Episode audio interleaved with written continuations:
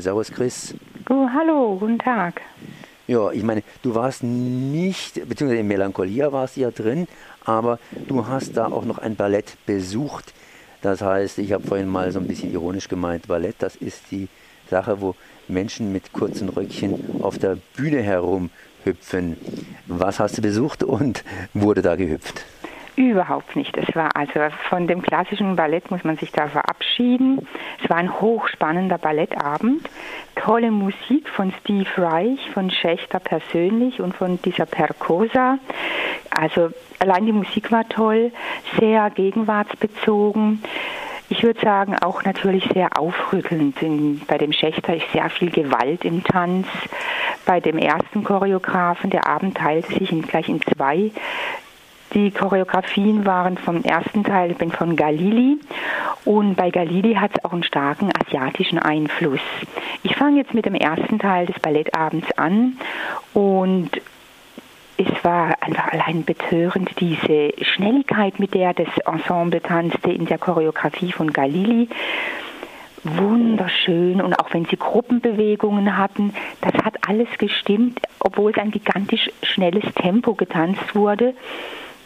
Und dazu dann diese ah, wunderschöne minimalistische Musik von Steve Reich, so das Repetitive. Es war eine ganz ästhetische, wunderschöne Sache.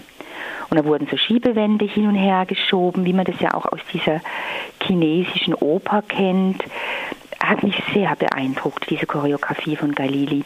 Der zweite Teil war ganz eine andere Welt. Schächter holt uns in eine Welt der Gewalt. Paare finden sich fast gar nicht mehr in diesem Tanz. Also das ist schon richtig brutal bei Schächter. Aber auch eben so eine Choreografie zu entwickeln, die für mich sehr fremdartig war, aber weil die Musik, die Schächter selbst ja noch dazu komponiert, er ist wirklich ein großes Talent, das macht die Sache auch wunder, also sehr emotional auch und ausdrucksstark. Expressive Körperbewegungen, sehr athletisch. Also diese Kraftanstrengung von den Tänzern, das ist also sehr bewundernswert. Da kam auch ganz großer Applaus die Musik von den Tonträgern, die da kam, das war auch ein Applaus wert. Und dann tanzten die ja mit nackten Füßen, oft nur mit Socken an den Füßen.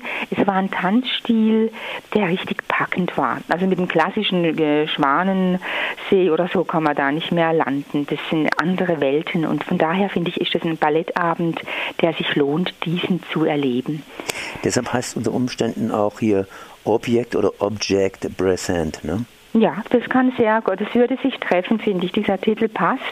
Das Itzig Galili-Programm, ähm, der hat den Titel Romance in Verse der wo diese asiatische Note drin hatte und auch gigantische Lichttechnik. Er fängt ja an, da steht nur ein solistischer Tänzer auf der Bühne und unter einem Lichtkegel diese Einsamkeit, dieses in die Welt geworfen sein, wirklich beeindruckend. Und dann kommt das Ensemble, fünf Männer, die tanzen. Und was ich so gewaltig fand an dem Abend bei dem Galili in der Choreografie, dann gibt es einen Schnitt und es tritt eine Tänzerin so sinnlich alleine auf die Bühne.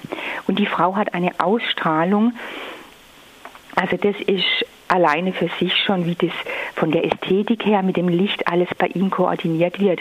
Und dann kommen bei Galili so Paartänze, wo er sie dann schüttelt, diese Gewalt, die in einer Beziehung ist, diese Sinnlichkeit dieser kleine Sadismus oder auch großer je nach Beziehung, das wird bei ihm, finde ich, wunderschön in Tanzform rübergebracht ist bei diesem Stück irgendwie so ein generelles Thema äh, Sache, wo man sich unter Umständen vorher informieren sollte, um praktisch den Faden zu finden?